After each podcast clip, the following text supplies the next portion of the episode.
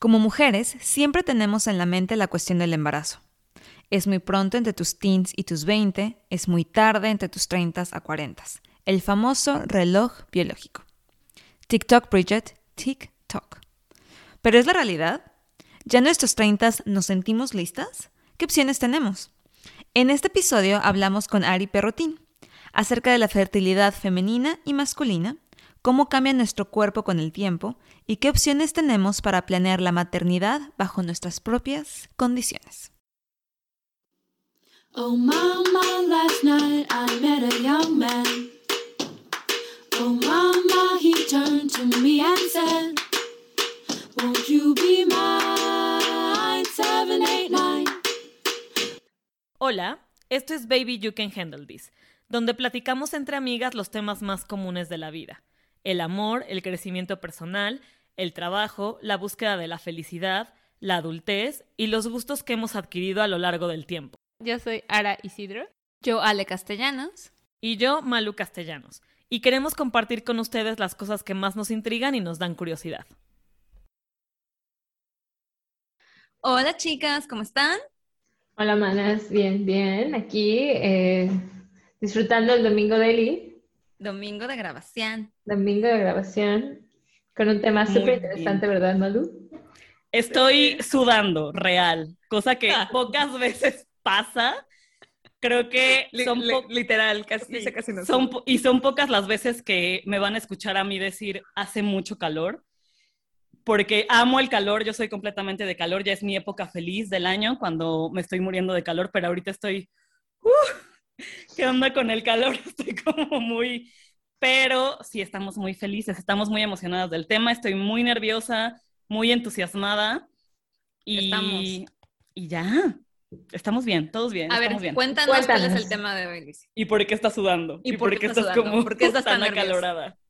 No, el tema está muy interesante porque a días de cumplir 33 años, ya creo que ahora ya lo ha, ya ha quedado grabado muchas veces como ahora se burla de mí por que estoy ventilando mi edad últimamente y ya es como... Ya, te está pegando.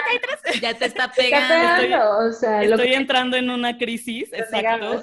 Este, no, ya creo que ya lo hemos platicado muchas veces, ya hemos tenido incluso un capítulo sobre ser mamá y sobre, eh, hemos platicado nosotras, entre nosotras, en miles de pláticas y con amigas, que llega un momento en el que tenemos que tomar la decisión porque TikTok Bridget, me acuerdo mucho de Bridget Jones, cada vez que es como TikTok Bridget, TikTok, este, pues hemos como platicado entre nosotras muchas veces eso, ¿no? De, de que tenemos que tomar una decisión, creo que yo también al menos abiertamente con ustedes, con mi mamá, con otros amigos, he dicho que igual y mi decisión es no, pero creo que estoy tomando una decisión no tan informada como me gustaría, ¿no? Creo que es una decisión totalmente basada en el conocimiento casi nulo que tengo y basada en el entorno que tengo ahorita de que justo tengo 33, estoy soltera, entonces como que siento que hay muchas ideas y no sé si tabús, pero igual ideas erróneas que yo tengo en la mente de por qué no quiero ser mamá en estos momentos, ¿no? Porque mi decisión sería no.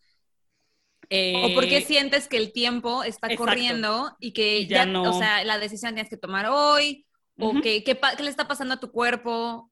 Exacto. ¿Qué tan fácil sería, qué no fácil sería, qué transformaciones habría que yo no estaría tan dispuesta o que me daría mucho miedo tomar? Entonces, por eso la universa nos acomodó todo para poder grabar este tema hoy. Y tenemos una súper invitada hoy, además, que nos va a ayudar, nos va a educar y nos va a guiar en este proceso. Y nos va a quitar las dudas y que esperemos que al final de este episodio podamos contestar otra vez la pregunta con más información. Así es. ¿No? Entonces, nuestra invitada para hoy es la doctora Ariela Perrotín. Ella es ginecóloga, y lo más importante de todo, tiene un podcast sobre ginecología. Please, todas escuchen un podcast sobre ginecología porque no conocemos nuestro cuerpo. No lo debemos, nos lo debemos. Nos lo Exacto. Háganse un favor. El, el, podcast se llama Ginecólogas para tu Salud, también lo encuentran en Spotify. Entonces, hola Ari, muchas gracias, bienvenida.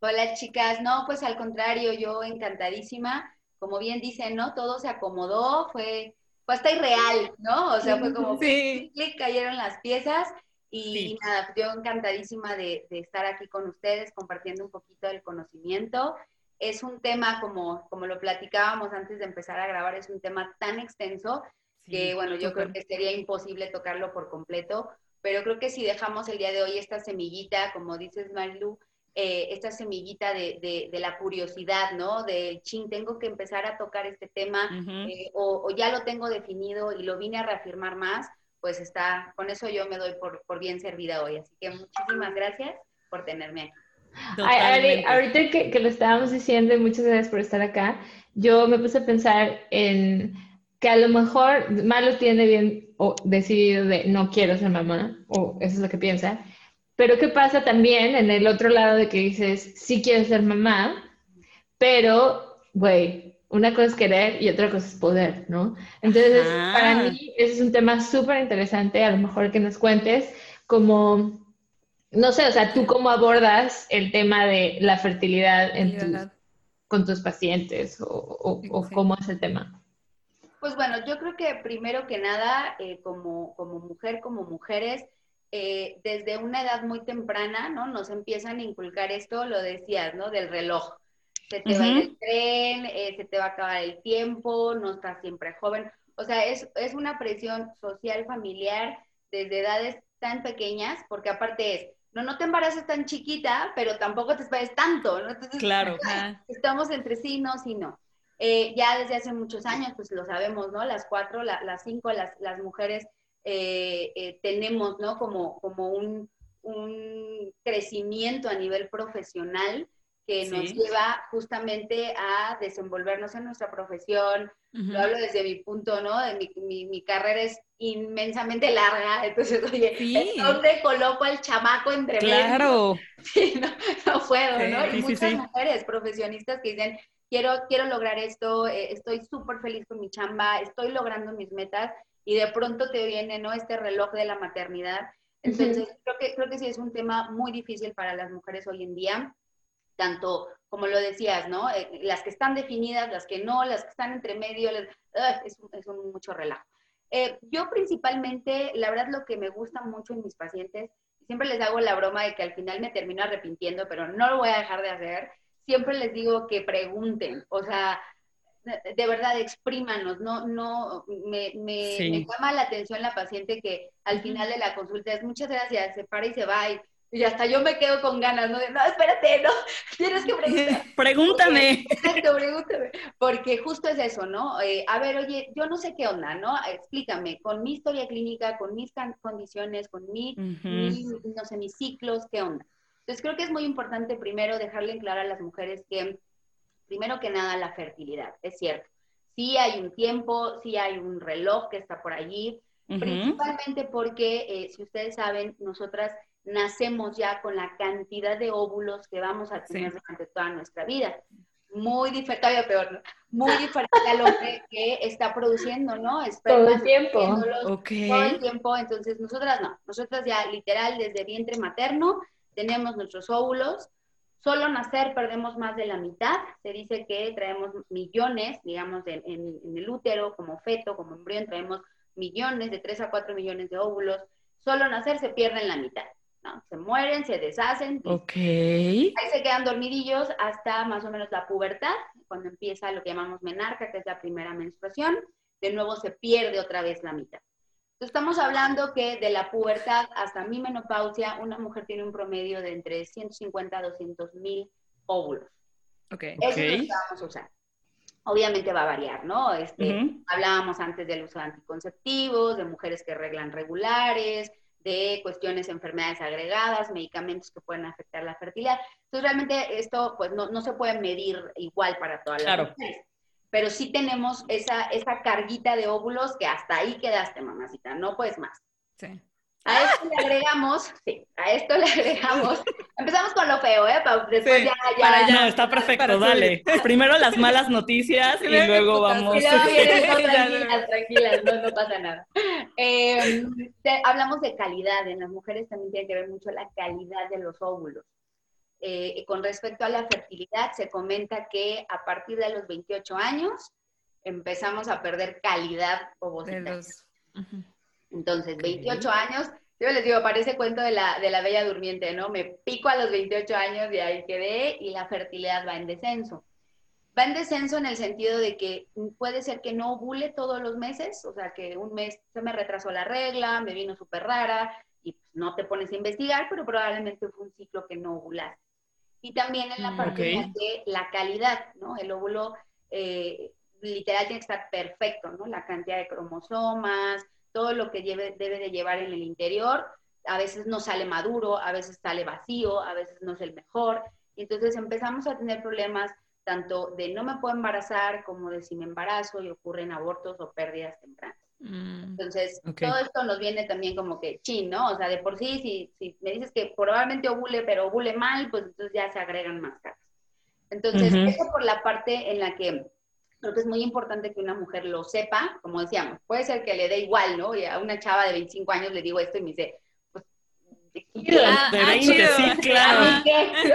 pero sí que lo sepa, ¿no? O sea, sí que lo tenga claro. en de, ah, ok, esto va a pasar en mi cuerpo, ¿no?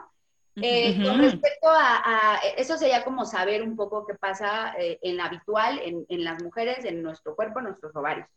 Y ya después también comentarles mucho con respecto a la edad, también hay mucho, mucho miedo, mucho mito y, yo creo que eh, muchas colegas, muchas amigas también médicas y ginecólogas que tengo, estamos en esa disyuntiva de que en muchas áreas a partir de los 35 años ya les ponen el sello de embarazo de alto riesgo, ¿no?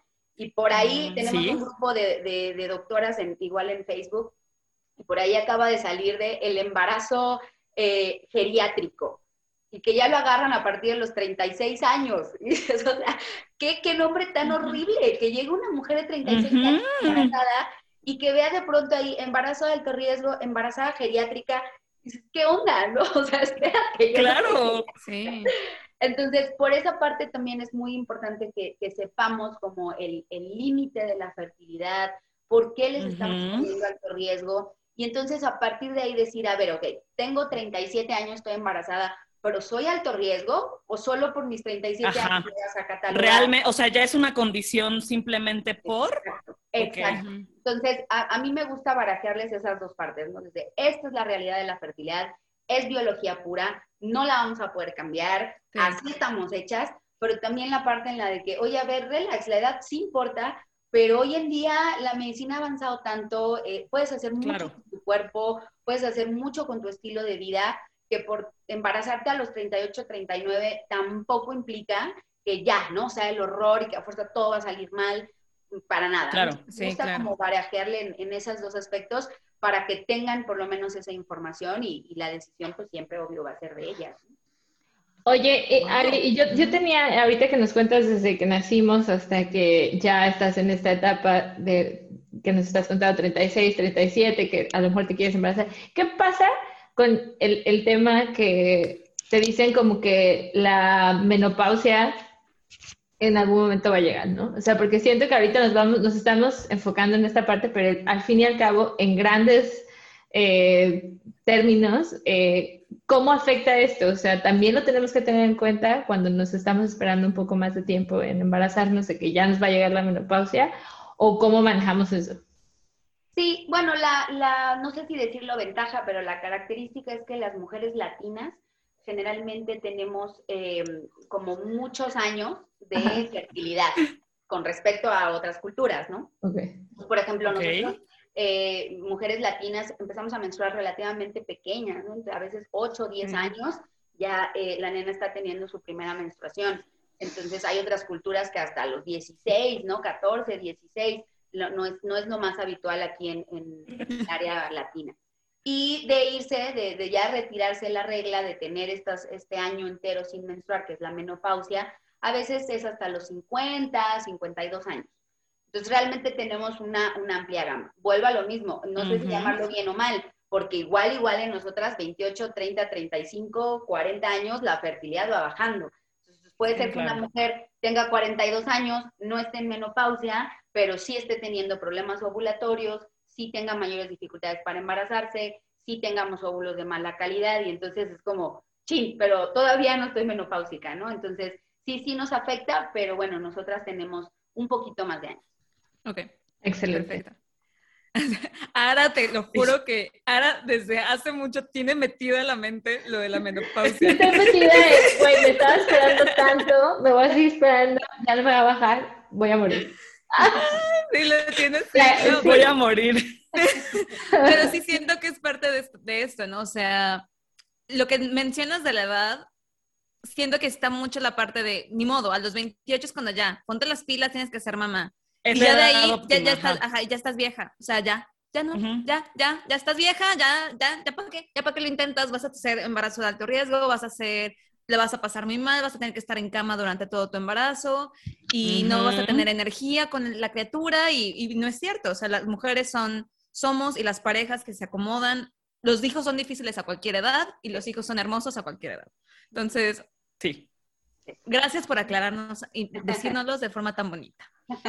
Exacto, totalmente. Y, o sea, ¿tú cuándo recomiendas igual eh, que, podamos ir con el ginecólogo si estamos a lo mejor notando algo diferente en nuestra, en nuestra regla, en nuestro periodo? ¿O cómo, cómo sería eso? ¿Cuándo sería el mejor momento de ir al ginecólogo?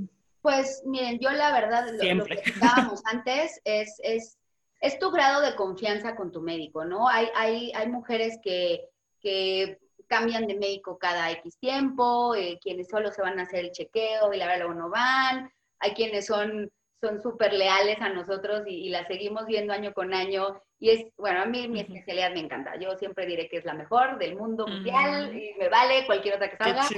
Porque, porque llevas a la mujer en todas las etapas, ¿no? O sea, a la vez de incluso hasta puberta o prepuberta. Mi mami la lleva a la consulta como para infórmate. Entonces la llegas a ver desde muy chiquita, ¿no? Yo, yo tengo mamás que ya me llevaron a sus nenas de 10, 11 años y las empiezas a conocer, ¿no? De pronto ya es eh, en una etapa en la que ya inició su vida sexual o en la que sus reglas, bla, bla, bla, ves ya la mujer de 20, 25 años, de pronto es ya se embarazó de 30 y le ves el embarazo, o sea, es, ves a la mujer literal, le, le, sigues la historia, ¿no? Entonces hay, quienes son padre. y la verdad es muy, muy bonito. Entonces, yo, yo les diría que hay de dos, ¿no? O, o que tu médico detecte algo, ¿no? oye, vengo a mi chequeo, vengo contigo cada año, y de pronto a mí, ya se dieron cuenta, me encanta hablar, entonces es como, a ver, ¿qué pasó este año? ¿no? Cuéntamelo todo, dime qué pasó, fue malo, nuevo, viejo, y, y, entonces ahí de pronto, ¿no? Hay, hay poquitos. China, a ver, esto no pasaba, esto no había, esto es nuevo, esto te incomoda. O, o, sí, o literal, al revés, oye, yo empiezo a conocer mi cuerpo, que fíjense que esto pasó mucho ahorita en pandemia, muchas mujeres fue como, ¿qué onda? ¿A poco esto pasa? ¿No? Oye, a ver, esto es normal y me pasa cada mes, ¿qué onda? ¿no? Entonces, muchas mujeres empezaron a conocerse su cuerpo, está muy, muy padre, y, y si es así, yo me conozco, esto no está normal en mí, esto está súper raro, se sale de contexto y me afecta, pues en ese momento. O sea, yo diría cualquiera de los dos, o denle chance a su, a su gine, que, que les diga, oiga, eh, esto está de aguas. Que detecte algo, ajá. Oye, y justo como en ese tema, creo, o al menos por, el, por lo que hemos estado platicando, entonces los problemas, o sea, hablando como de la edad, los problemas de fertilidad, supongo, o, corrígeme si lo, si lo estoy eh, entendiendo mal, se detectan hasta que de plano ya no se, o sea, bueno, creo que la duda sería si te llegan con preguntas de planificación o de plano es sabes que hay un problema de fertilidad ya cuando está el problema ahí, no es como que lo detectes desde antes o lo anticipes desde antes o lo puedas planear, porque creo que tampoco es como, no sé cuánta gente de plano se ponga a planear su, su vida en el plano de, ok, voy a tener hijos en tres meses y voy a empezar como, no sé, o sea, pero siento que es un problema que se detecta en el momento ya. No, no lo detectas desde antes, ¿o sí? Mira, literal hay de todo, ¿no? O sea, es, es, es, individualizar cada caso, porque, por ejemplo, yo te diría que tengo pacientes que, eh, por ejemplo, muchas chavitas las operaron, ¿no? Por ejemplo, por algún tumor de ovario eh, o alguna mm. cuestión y que les dijeron, no sé, ¿no? Historias hasta cierto punto trágicas, ¿no? De, ching, te quedaste sin tus trompas y sin un ovario a tus 20 años y ya desde esa cirugía les comentan que el embarazo va a ser casi imposible, ¿no? Entonces ya es algo que traen en la mente. Eh, personas también que tienen problemas familiares, ¿no? Que dicen, es que toda mi familia ha tenido problemas de infertilidad. Eh, ah. o por ejemplo, ¿no? son pocas, pero sí, sí tengo ya parejas que, oye, pues es que fíjate que, que mi novio pues se hizo la vasectomía y entonces ahora resulta que sí queremos hijos y entonces, ¿qué onda? Entonces, esos son como los que ya traen cargando, ¿no? Esa, esa espinita de la fertilidad y te llegan a preguntar y entonces muchas de ellas lo bueno es que sí, sí es a etapas tempranas, a edades eh, jóvenes, entonces puedes como que proponer varias cosas. Hay quien, eh, literal, les digo, ¿no? 40, 40 y tantos, y oye, por cierto, creo que hoy me levanté con la duda de, creo que sí quiero ser mamá, entonces, bueno, a ver qué onda, qué se hace. Pero eh, nosotros en, medicina de la reproducción sí ponemos unas fechas. Decimos pareja en donde generalmente nos basamos en la edad de la mujer, pero ya se está considerando cada vez más la edad del hombre, aunque no. Pero eh, parejas menores de 35 años que lleven 12 meses, o sea, el año completo, teniendo relaciones coitales frecuentes, 3, 4 veces a la semana, ella con ciclos regulares y que en esos 12 meses no hayan logrado un embarazo, ya es también, oye, mejor hay que checar. Y en parejas mayores de 5 años, eso lo aportamos a 6 meses. Entonces, generalmente se les comenta, ¿no? De, oye, pues va, voy a intentar, voy a empezar a buscar embarazo. Oye, pues tienes 28 años, va, inténtenlo un año, hagan esto y esto y esto. A veces les dejamos algún complemento o alguna tareita de, mira, chécate esto que pase tal fecha del mes. Y si no pasa en un año, pues ya me avisas, ¿no? Entonces, sí, hay, como fechas, pero la verdad es que nos pasa de, todo. En cuanto a pacientes, hay de todo tipo. Oye, justo en esa parte yo tengo la duda en lo de los ciclos regulares. ¿Qué tan importante es que una mujer tenga su ciclo regular justo en esta parte de la fertilidad? ¿Y cómo se ve? Porque yo tengo una definición igual muy, muy base a mi ignorancia y lo que yo conozco de que es un ciclo regular. Y yo siento que yo siempre he tenido un ciclo regular, o sea, que te llega siempre entre cada 28 y 30 días al mes y que tiene una duración que, que que siento que cada mujer, y tú me puedes corregir aquí, ah, pero que cada mujer tiene diferente duración. O sea, punto, mis ciclos son de siete días. O sea, yo menstruo siete días, pero hay personas que les baja tres días, que les baja dos días. ¿Qué es normal, qué no es normal y cómo eso afecta o te puede llegar a afectar como mujer en tu como viaje en la fertilidad? Sí, súper, súper buena pregunta, la verdad, porque luego llegan y me dicen, no estoy haciendo ahí la historia de la primera vez que va la paciente y me dicen, uno, yo soy súper irregular, súper, súper. Yo, bueno, pues dime qué es irregular para ti, ¿no? ¿En qué rango estás? No, pues hay meses que son 26 y hay meses que son 28. A ver, no. o sea, por dos irregular. Entonces, sí, no. En, en, medicina siempre, ¿no? Hay un rango de la normalidad. No podemos decir es verde y es verde y de este tono y te acaba mal si está de otro, ¿no? Entonces, em, la, la, la ciclicidad, esto es algo súper importante, que como decíamos antes, parece irreal, pero hay mujeres de nuestra edad, más grandes, que no saben por qué reglan. Entonces, nosotras menstruamos porque dos semanas antes de esa menstruación hubo una ovulación. Entonces, quién se adelanta, quién se retrasa, quién no está, quién hace todo el caos, es la ovulación. Entonces, yo, si yo ovulo cada mes, voy a arreglar cada mes. ¿Cuál es el límite de la normalidad para que ocurra mi ovulación? Más o menos de cada 25 a 35 días. Si se sale de ese rango, pues si algo, algo pasa, ¿no? Y siempre les digo, puede ser que aquí, entre nosotras cuatro, digamos, literal, ¿no? Oye, fulana es cada 25, la otra es cada 28, la otra es 32, todas vamos a ser regulares. Y en mi historia de vida también puede ser que la Ariela de los 25 arreglaba cada 28 y la Ariela de los 32 sigo siendo regular. Entonces, ese es el límite de la normalidad.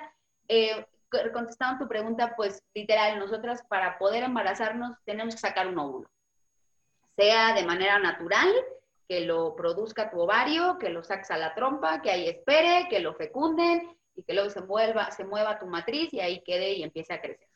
O de manera, pues como los tratamientos de fertilidad, que es, a ver, yo te lo voy a hacer, vamos a producirlo, te lo voy a sacar y acá te lo voy a fecundar y luego lo vamos a meter. Pero a fuerza, a fuerza necesitamos un óvulo. O sea, eso entonces, eh, la cuestión aquí con los ciclos irregulares es que ya me han tocado algunas pacientes que me dicen, es que eh, tenía el famoso diagnóstico de ovario poliquístico y me dijeron que era imposible que me embarazara y pues yo le di vuelo a la hilacha y de pronto, ching, ¿no? Estoy embarazada. ¿Cómo? ¿Cómo no que no podía? Entonces es muy importante decirles que no es imposible, es, es, es encontrar el día fértil. ¿No? Es que como la búsqueda del tesoro es, encuéntrame tus días fértiles, si los ubicas, por ejemplo, hay muchas mujeres que sí tienen los síntomas alrededor de los días fértiles y pueden detectar esa fertilidad. Hay mujeres que son muy, muy sutiles y que a veces no los conocen y hay que echarles la mano. ¿Cuáles son los síntomas de los días fértiles? Eh, generalmente el que más está presente es el flujo vaginal que se va a tornar literal como una clara de huevo, transparente, pegajoso, no huele a nada, no tiene que generar malestar, pero sí lo vamos a notar más intenso, ¿no? Ok. Se habla también que puedes tener un poco más de sensibilidad en las mamas, sobre todo a nivel de pezones, areolas. Y algo muy importante que también, es que somos biología, no, no hay de otra, por mucho que, que, seamos ahora aquí tecnológicos, eh, el deseo sexual aumenta. Venimos a reproducirnos, venimos a esparcir la especie. Entonces, literal, es, oye, ¿qué Ese día que estás horny, girl. Sí, o sea, al marido lo ves hermoso, con cualquiera quiere. Ah. También, ¿no? Que te vayas conociendo en tu cuerpo es como, ah, ya, mis días fértiles. Entonces, y cuando brillas más, tal cual, o sea, te ves más atractiva, te ves más guapa, llamas más la atención. Totalmente, totalmente. Oye, Ari, y, esto, digamos, es en, un eh, escenario que es solo tu cuerpo, ¿no? O sea, que no estás tomando ninguna pastilla anticonceptiva o un anticonceptivo en general. ¿Qué pasa con, cuando ya me quiero meter a este mundo de, de intentar tener un hijo si estoy en y llevas, exacto. Creo que ese es uno de los grandes mitos, ¿no? O al menos como nosotras crecimos, era como, ¿no? O sea, de, es que si, si llevas seis años tomando anticonceptivos y te quieres embarazar, los tienes que dejar tres años antes, como cosas así, siento que crecimos mucho con esas ideas, ¿no? Un poquito. Sí, bueno, primero que nada, los anticonceptivos hormonales van a ser un factor protector para el cáncer de ovario. Insisto, como lo dejas en pausa, o sea, no está trabajando tu ovario, están ahí los dos en reposo, pues realmente no, no hay como tal de que los afecte. La fertilidad, como les decía al principio, ya la traemos, ¿no? O sea, habrá factores ambientales que la mejoren, que la empeoren y demás, pero ya es como, ya, ¿no? Ya no hay vuelta atrás, ya, aquí traigo mis... Ya naciste. Ya, naciste, ya valió. Ok, em, los, los, anticonceptivos hormonales, pues lo que sí va a variar es, eh, y, los mencionábamos antes, ¿no? Hay, hay ya un montón, ¿no? Hay pastillas, hay el implante, hay, hay de muchos. Entonces, aquí lo único que importa es hacerles hincapié a la paciente, yo por lo menos lo hago en dos factores. El primero es que, eh, insisto, tus ciclos están en pausa. Entonces, muchas, muchas mujeres, al momento de retirarles, por ejemplo, el implante, en X tiempo van a volver a las menstruaciones y ovulaciones como eran antes. Habrá algunas que pueden cambiar, porque el ovario estuvo, acuérdense, apagado, en reposo un buen ratote. Entonces, cuando vuelve a funcionar, obvio, ¿no? Cambios de edad, cambios de alimentación, diferente Puede empezar a trabajar diferente, pero muy, muy, muy probablemente vuelvas, ah, yo arreglaba cada 30, pues vuelvo a hacer cada 30, ¿no? Entonces, depende de, de, cómo eras previamente en tus ciclos, en tus ovulaciones.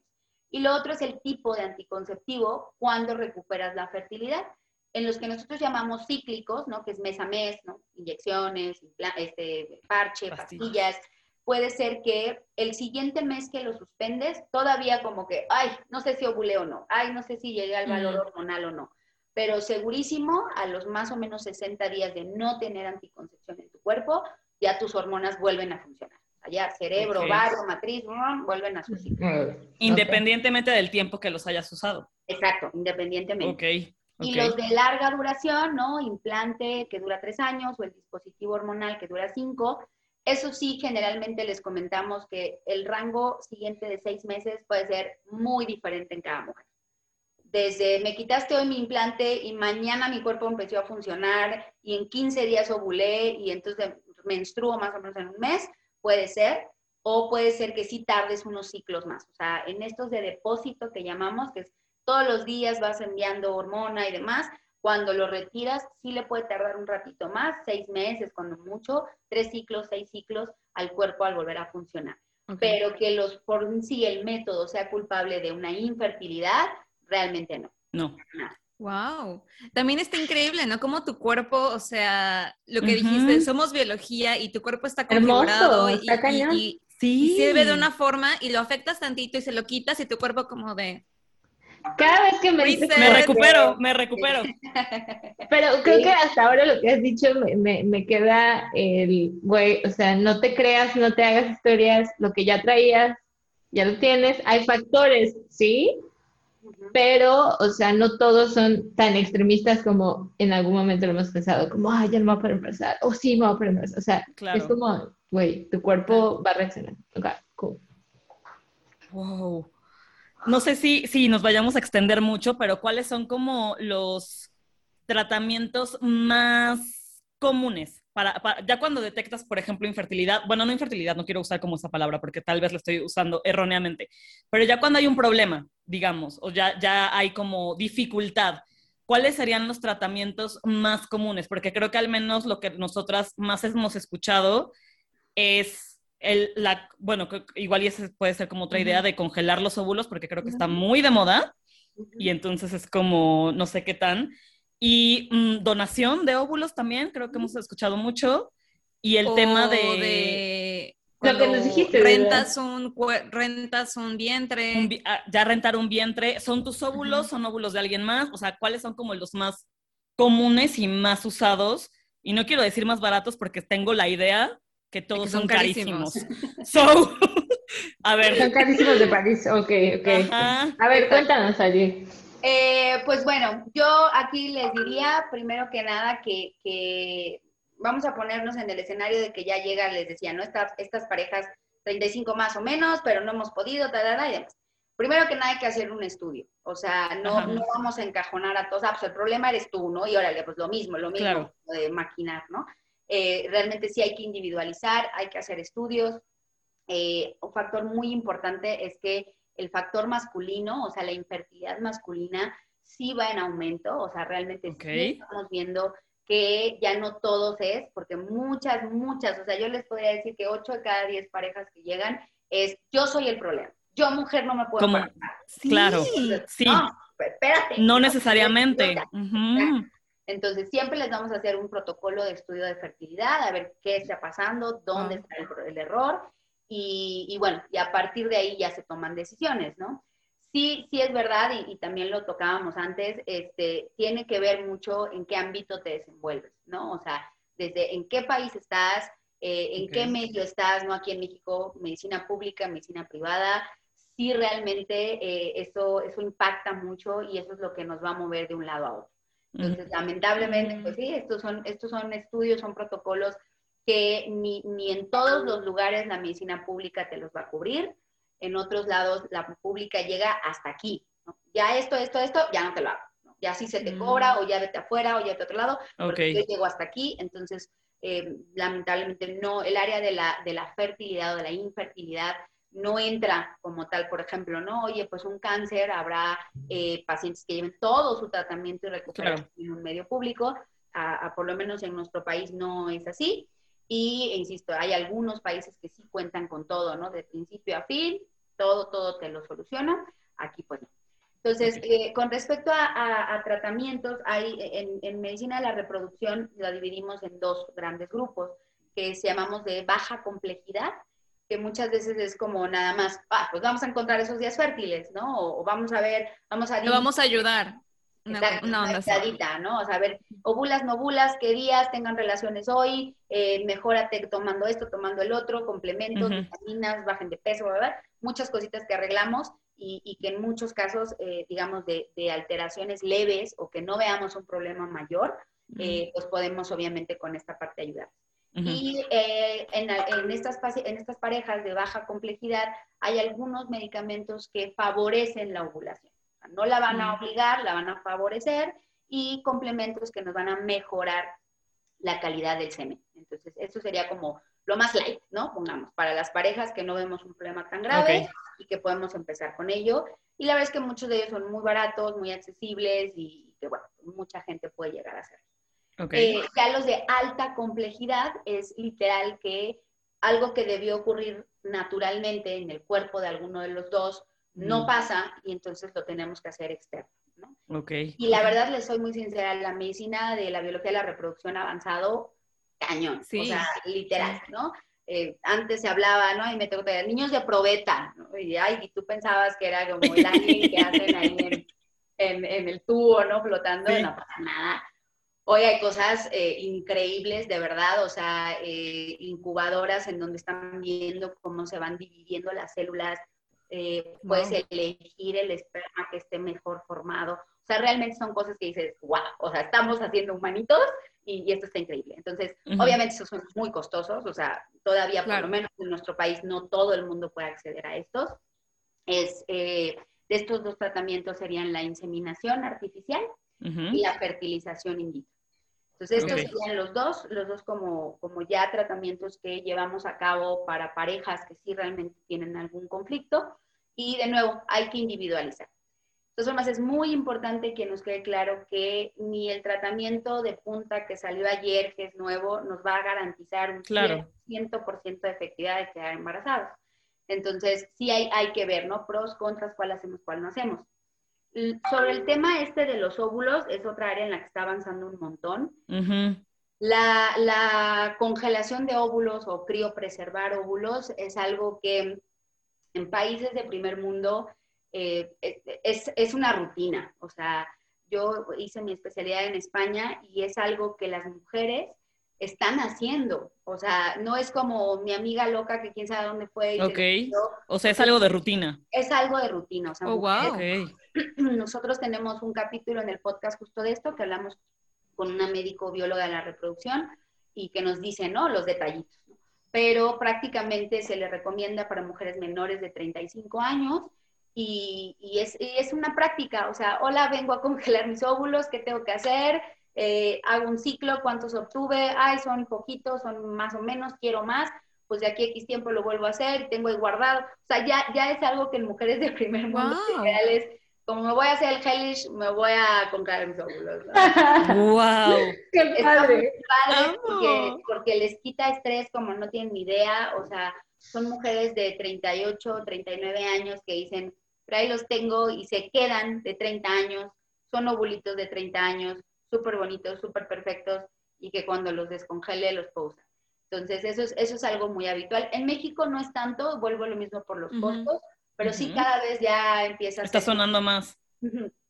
y, bueno, no, porque ya esto ya sería como, hagamos un capítulo de, de congelación de óvulos. Pero digo, algo que yo había escuchado era como justo, ok, los tienes congelados, decides este, usarlos, pero entonces ahí ya va como otra de las preguntas que yo tengo respecto al embarazo con la edad, porque creo que lo que hemos hablado respecto a, es que como conforme envejeces, que sea palabra, la calidad de tus óvulos va bajando. Entonces, si tú, congelas tus óvulos de 30 que están en su punto, digamos, en, en, su mejor calidad, los puedes usar cuando tengas 40. Ahora, justo lo que decías tú al principio, ¿no? O sea, ya se considera un embarazo de 36 años de alto riesgo solo porque tiene 36 años.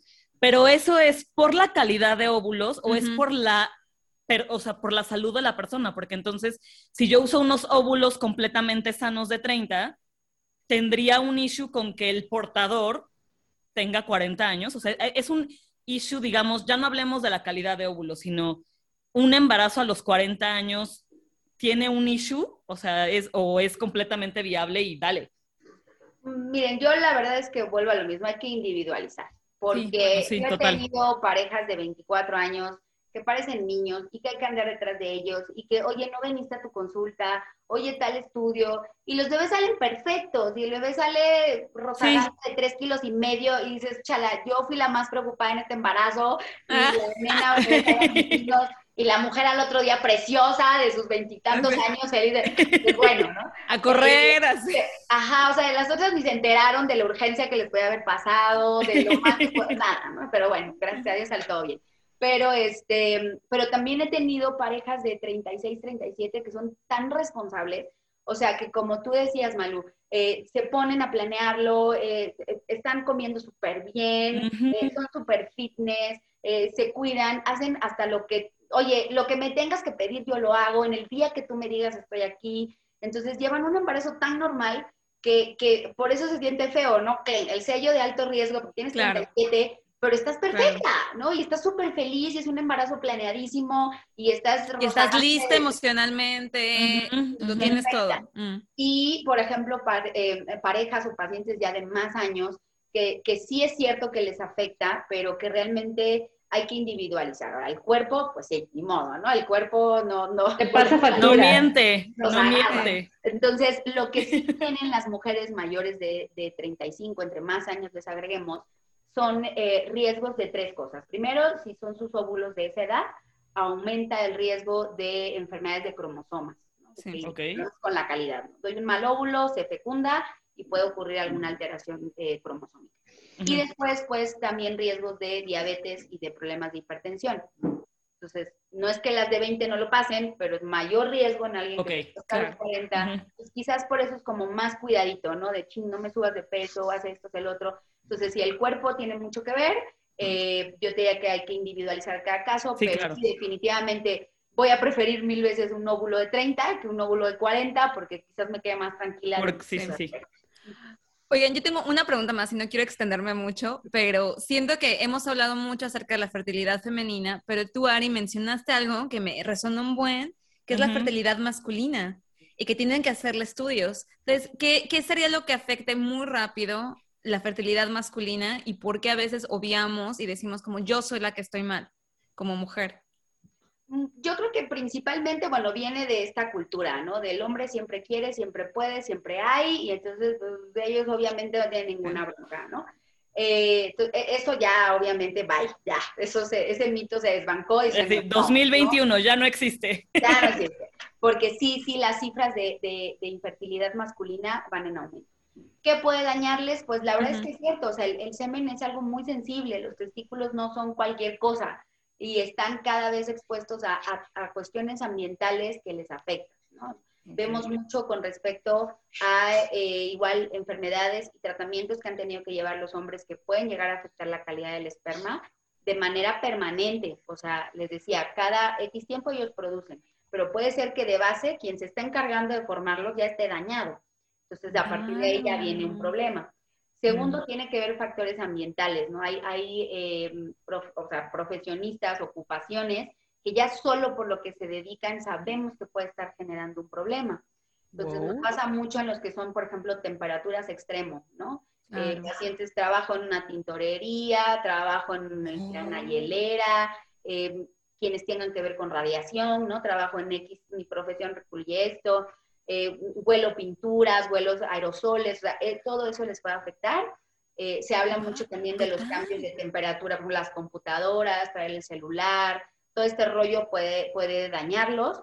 Golpes, lesiones, literal puede haber todo lo que les rodea puede, puede dañarnos. Y bueno, se agregan cuestiones hormonales, ¿no? Que no se produzcan bien, y ya ni hablar de, de factores de eyaculación, ¿no? De, de, de que no claro. pueden eyaculación retrógrada, eh, todo este tipo de cosas pueden llegar a afectarles, entonces sí, sí, sí, no, no, ahora sí que no están exentos de que, de que se vayan dañando. Wow. O sea que sí podría ser 50, o sea, sí es 50-50, o sea, sí, es como, claro, este es un trabajo conjunto. De dos. Sí, Oye, y justo como regresando a esto, creo que ya lo habías como aclarado un poquito, pero en, en su caso también pasa un poco el tema de la calidad o digamos que, por ejemplo, se podría afectar el hecho de que, ok, no es lo mismo que lleven un año trabajando, digamos, en algo de alto riesgo, como que lleven 10 años y eventualmente los va a afectar más. Entonces, digamos que sí existiría también esta onda de calidad por algo, digamos, no tan simple porque envejezcan, simplemente por el hecho de que llevan más tiempo trabajando, desempeñando cierta labor que los va eventualmente a, afectar. O sea, también existe la, la calidad derivado a eso. Sí, bueno, es que el, estudio parece fácil, o sea, sí, la verdad es que nosotras hay que estudiar más, más como eslabones que pueden estar dañados para generar una infertilidad. En ellos, pues sí, es, relativamente sencillo, es darme una muestra de semen y vamos a... Y punto. Pero en esa muestra le analizo muchas cosas, o sea, le analizo mm. qué tan vistoso es, eh, la acidez que tiene, la cantidad, o sea, eh, produce millones, pero realmente esos millones cuántos me sirven, la calidad a que se refiere, si están mal formados, de dónde es la malformación. Y ya desde hace mucho rato podemos hacerles el estudio de ADN. puede estar medio rarito el esperma, pero si el ADN está bien, bueno, va, o el ADN afectado, entonces sí, les estudian eh, todo lo que son de andrología y de laboratorios de, este tipo, les estudian todo, todo al, esperma. Es lo que dijiste, lo viste claro, o sea, con una sola muestra pueden investigar muchas cosas y con nosotras es un poco diferente. Ok. Wow, qué interesante, Ari. Muy, muy interesante. O sea, siento que nos, resolviste, o a mí personalmente me resolviste muchas dudas y me dejaste muchas más. Muchas. Personales. Así como una tengo que ir al ginecólogo, ya tengo que hacer mi cita. número dos. Ya, eso iba, exacto. O sea, Ari, dinos dónde estás. E igual si alguien te quiere, quiere sacar cita o algo así. Sí, exacto. Sí, yo creo que ahorita con mucho gusto les, les doy detalles. Yo, yo creo que aquí lo más importante, y siempre se los he dicho a mis pacientes, a mis familiares, es tener la información. O sea, eh, en el caso, ¿no? O sea, tú decías, Malu, no lo sé, no, no sé si yo sé mamá y no lo voy a decidir hoy ni mañana. Perfecto. Pero que tengas la información de decir, oye, ¿y qué tal si congelo los óvulos, no? Dos ciclos, tres ciclos de congelar y me quedo súper relax y ya decidiré qué hacer. O sabes qué, va, me doy chance hasta los 38 para pensarle, o, o sea, que tengas la información. Lo mismo me pasa con los sí, claro. que la vasectomía. Claro, háztela, está facilísimo, es muy rápido, no te duele, pero que tengas la información de qué voy a hacer si un día ¿Cuándo?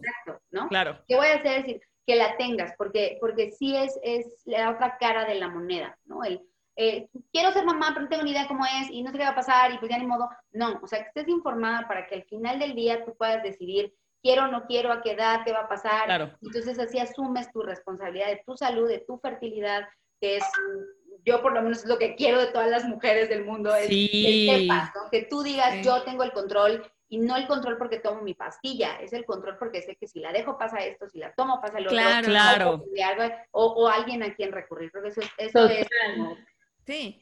y puedes tomar, sí, y puedes tomar como tu decisión de tu vida con todo, o sea, integral. Me encanta, me encanta, me encanta. Qué bonito. Lo agradecemos pues mucho. yo estoy en Ciudad de México, estoy en el sur, en Tlalpan. Eh, dejaré mis redes por si las quieren ahí. Sí, claro, claro. las redes son Consultorio Shell y el podcast lo tengo con una muy, muy amiga mía que quiero muchísimo, que es también ginecóloga. Somos, pues, trabajamos juntas, ¿no? O sea, literal, nos, acompañamos. El, el podcast se llama Ginecólogas para tu Salud y ahí ponemos temas de ginecología y temas, tenemos también gente de otros ámbitos porque no somos expertos en todos, obviamente. Me encanta. Entonces ahí muchísimo gusto. Muchas pues, gracias, Ariel. Yo estoy así, ¡pum! Se, se, me bajó el calor, pero ahora tengo muchas dudas, muchas preguntas y... Sí, no. Y seguro vamos a hacer otro episodio, Mana. Seguramente hay, más, hay más temas que queremos hablar. Te lo agradecemos mucho. Sí, gracias, Ariel. Encantada, de verdad, porque sí, sí nos falta mucho educarnos, eh, que las mujeres sepamos qué onda, qué pasa con nosotros. Y, y, pues sobre todo yo siempre también les digo, ¿no? Si tienes más amigas, más mujeres, niñas, adolescentes, que, ya dejemos de ser esa generación tabú de, que nadie se que estás menstruando. Claro, claro. no, o sea, a ver, ya, ¿no? ¿Qué está ocurriendo ahí abajo? Porque a veces 30 años y ni sabemos qué pasa ahí, qué tengo ahí y, no, Total. pasa eso. Sí, completamente. Preach. Sí, totalmente. Preach, exacto. Muchísimas gracias, en serio. Muchas gracias por tu tiempo, por contarnos todo, esto y... Estuvo increíble, te lo agradecemos muchísimo. Mil, mil gracias. Al contrario, un abrazo y beso a todas y pues para lo que necesiten aquí. Sí, muchas gracias a los que nos escuchan. Esperemos que esto les haya solucionado dudas y generado más. Pues, total, generado más. Investiguen, amigues, investiguen más. Pues sí. ¿Eh? Claro, súper. Sí. Muchas gracias por escuchar. Les queremos. Muchas gracias. Besitos. Bye. Esto fue Baby You Can Handle This. Links de nuestras redes sociales y nuestro contacto estarán en la descripción del episodio y en la descripción del podcast. Síguenos en Instagram que es BYCHT-podcast y mándanos un correo con tus sugerencias y opinión. Gracias por escuchar y nos vemos en el siguiente episodio.